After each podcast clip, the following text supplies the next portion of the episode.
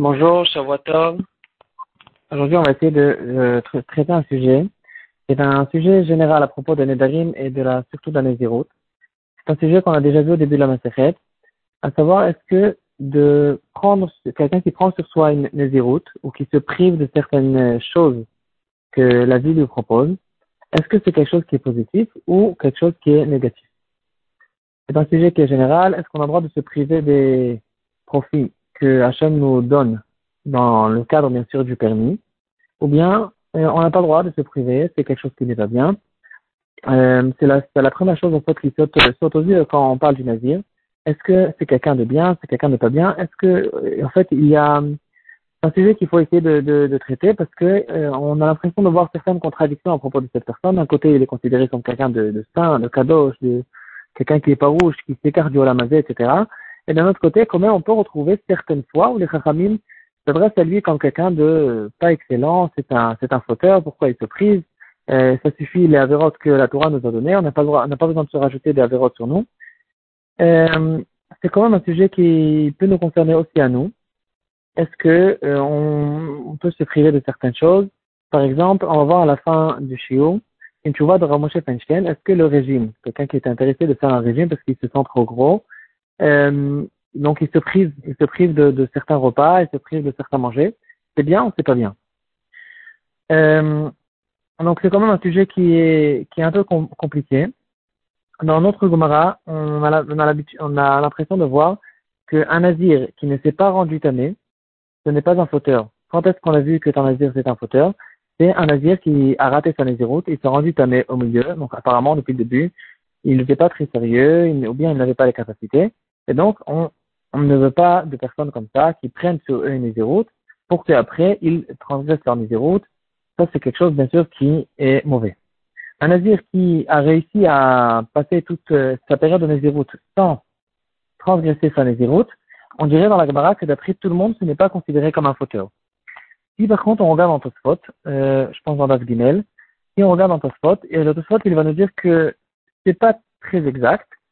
Cette personne est considérée aussi, est considérée aussi comme une faute. Donc tous les tous, tous les Nézirines, tous, pardon, les Nézirines, euh, il y a eu une certaine faute dans cette chose-là de prendre sur eux de, de la Néziroute. Euh, par contre, par contre, la mitzvah qu'il fait, elle est encore plus forte que la faute, et donc euh, ça vaut le coup. Malgré qu'il fait une certaine faute, la mitzvah est encore plus forte. Et donc, euh, euh, ici, on voit quelque chose de spécial. Quoi. D'un côté, il, y a eu une certaine faute, d'un autre côté, la mitzvah est encore plus forte. C'est intéressant quand même comme, euh, comme regard. Si on ouvre maintenant le Rambam, Mechot Deot, Peregimel al Khalef, qui se trouve dans la partie Hamada. Deot, c'est les Midot, en fait.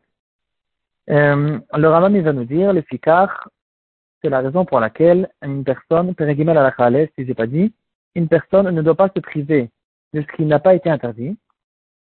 Euh, ce que la Torah nous interdit, c'est les choses qui, sont mauvaises, qui sont mauvaises pour la Neshama. La Torah, elle sait, elle, elle, la chaîne qui a créé le monde, il sait qu'est-ce qui est bon, qu'est-ce qui il connaît le mode d'emploi. Et donc, euh, on, il nous suffit de bien qu'on se prive des choses que Hachem nous interdit, et on n'a pas besoin de rajouter là-dessus euh, de se priver des choses qui sont permises. Euh, le Baalé Nefesh du Ravad, il va nous dire que euh, de quoi le Rambam ici il parle? Il parle de quelqu'un qui se prive et qui se fait souffrir. Par contre, quelqu'un qui a décidé de ne pas quelqu'un qui a décidé de ne pas euh, trop manger, manger, manger en abondance ou profiter en abondance, c'est au contraire quelque chose qui est bien c'est pas de ça que le Rambam il parle. Le Rambam il parle d'un cas où quelqu'un il se prive des choses de base que, que les êtres humains ont besoin. Ça, c'est pas super. Par contre, quelqu'un qui se qui se limite sur euh, une, une, abondance de olamazé, il, il, quand il se plonge trop dans l'olamazé, il mange trop, il fait trop certaines choses. Ça, bien sûr, c'est quelque chose qui est bien. Et donc, il faut connaître ici le, le, la mesure. Quelle est la mesure? Quelles sont, euh, Quelle est la proportion, en fait, dans laquelle on dit ou c'est quelque chose qui est, qui est bien et quelle est la à partir de quand on dira que c'est exagéré?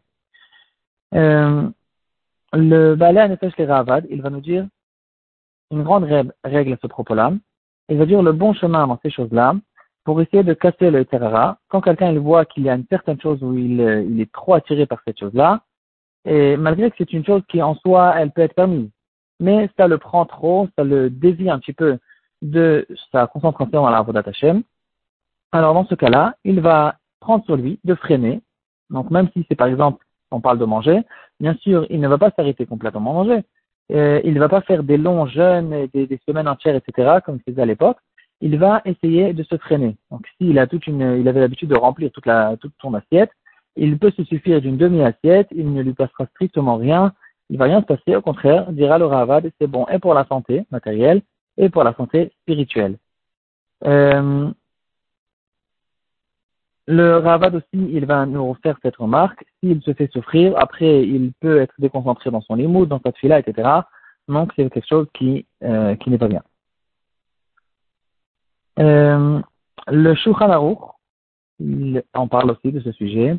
La partie Orachaim Siman Tafkuf Ain Il va, il va nous dire aussi que c'est quelque chose qui dépend. Si c'est quelqu'un qui peut prendre sur lui des jeunes et que le jeune ne lui fait rien, ça ne le déconcentre pas, ça ne le dérange pas dans sa Hashem, alors il peut faire des jeûnes, il est considéré comme quelqu'un qui est saint.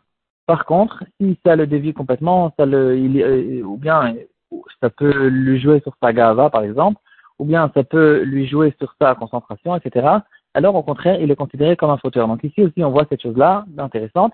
D'un côté, c'est quelque chose qui peut être la meilleure des choses. D'un autre côté, c'est considéré, ça peut être considéré dans d'autres cas comme une avéra. Donc c'est individuel, c'est individuel dans les personnes et individuel dans les cas et dans la, dans la mesure, dans quelle est la proportion des choses.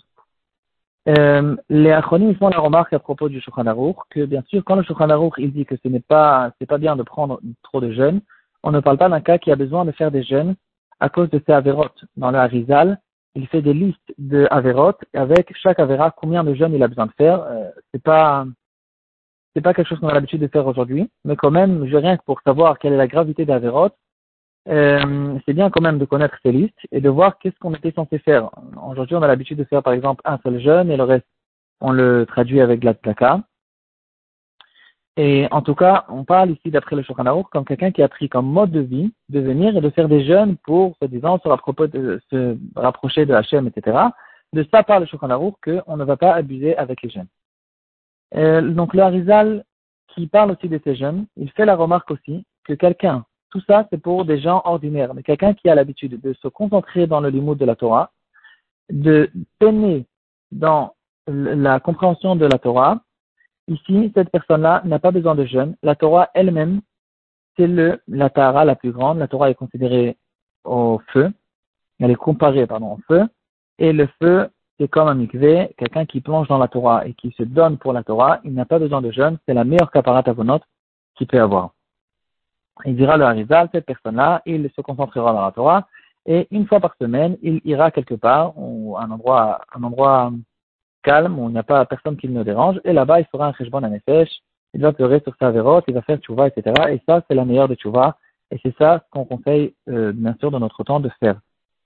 Euh, donc, ça peut être, tout est bien sûr relatif, ça peut être une personne qui a l'habitude d'étudier une heure par jour, alors il étudiera deux heures par jour en fonction de ses capacités, en fonction de ce qu'il peut et plus il s'adonne pour la Torah, plus ça peut lui considérer, être considéré vraiment comme des ta'aniot, et c'est ça ce qu'il a à faire. Le Magan Avraham, sur place, sur le Shulchan le Mishnah Bora, il va le ramener, il va nous dire qu'il y a certaines choses qui sont considérées comme des ta'aniot. Quelqu'un qui veut jeûner et qui ne peut pas jeûner, ou bien qu'on va lui conseiller de ne pas jeûner parce que ça le dérange dans l'arbre d'Hachem, il y a des choses, des alternatives, qui sont considérées comme des ta'aniot. Il va donner deux exemples qui sont un peu la même idée quelqu'un qui, au milieu de son assiette, il est en train de manger, il est, c'est très bon pour lui, il est tout content. Au milieu de son repas, il s'arrête, il freine. Cette personne-là, à ce moment-là, c'est considéré comme si qu'il avait fait un jeûne, parce que c'est très difficile. Et même peut-être plus difficile de s'arrêter au milieu de l'assiette quand on est bien plongé dedans, plus que de faire un jeûne une demi-journée ou une journée. C'est quelqu'un qui se freine de faire certaines choses, quelqu'un qui, en fait, toute personne qui se prend de lui-même pour la Vodat qui fait des choses qui ne sont pas mauvaises pour la santé, mais qui font des choses qui le freinent euh, sur ses, envies, ses instincts, c'est quelque chose qui est considéré comme un jeûne. un deuxième exemple que le, le Magan va ramener, c'est un édibour. On va conseiller à, on conseille à la personne on va lui dire, au lieu de faire un jeûne d'aliments, tu vas faire un jeûne de parole. C'est très difficile aussi. On dit à cette personne, pendant euh, maintenant une demi-journée, pendant une heure, une heure entière, fonction, chacun en fonction de ce qu'il peut, et il va faire un dernier niveau, il, il, ne, va pas parler, et cette chose-là aussi, c'est la même idée, c'est considéré comme un tani. Donc on a vu un petit peu, plus ou moins, euh, une, une, vue d'ensemble sur ce sujet-là. Euh, la règle générale dira que on n'a pas le droit de s'endommager et de se causer du tort, de se freiner, de se peiner euh, sur des choses qui sont considérées vraiment comme un tar, comme un inu nefesh, c'est quelque chose qu'on ne va pas faire. Par contre, de se freiner sur des choses qui ne causent pas du, mal pour la santé, qui ne dérangent pas la personne dans la Vodat Hashem, au contraire, c'est quelque chose qui est très bien et qui est conseillé. Pour finir, comme on a promis, dans le Ivrot Moshe, il parle du fameux régime. Le régime dans la halakha. C'est bien ou c'est pas bien? Alors, le Ivrot Moshe lui va dire, premièrement, si c'est un régime qui a été conseillé par un médecin, c'est quelqu'un qui a besoin de faire un régime sa santé, bien sûr que c'est permis. Il pourra même faire des jeûnes et faire tout ce qu'il a besoin pour sa santé. Au contraire, c'est ce qu'il est conseillé de faire. Euh, au contraire, bon, puisqu'il le fait pour sa santé, c'est quelque chose qui est bien. La question qui se pose, quelqu'un qui fait un régime, pas parce qu'il a besoin pour sa santé, parce qu'il a envie extérieurement de d'avoir l'air euh, mieux que ce qu'il est, et il est intéressé pour ça de faire un régime. Est-ce que ça, c'est quelque chose qui est permis ou pas? Ici aussi, le grand Moshe va revenir sur cette règle. Il va nous dire qu'en fait, il faut faire la différence entre deux sortes de choses. S'il se prive de certaines choses, il se prive de, repas entiers, et ça, c'est quelque chose qui lui cause euh, un tard, une douleur, une difficulté, euh, c'est quelque chose qu'on ne va pas lui conseiller. Par contre, s'il fait un régime, euh, ce régime consiste à dire qu'il va manger que certaines choses qui sont bonnes pour la santé. Il va se priver, par exemple, de tout ce qui est sucre et, et toutes sortes de mauvaises choses qui sont mauvaises, pour la santé. Bien sûr qu'encore une fois, ici, il y a deux bonnes choses dans ce qu'il fait. Premièrement, c'est bien pour le régime. Deuxièmement, c'est bon pour la santé. Et troisièmement, c'est bon aussi pour la volat Une personne, il peut s'apprendre de s'habituer un petit peu à se freiner, à s'arrêter, à ne pas sauter surtout euh, les gâteaux qu'il voit et, tout, et manger de partout. C'est quelque chose qui est bien, qui est très positif. Voilà.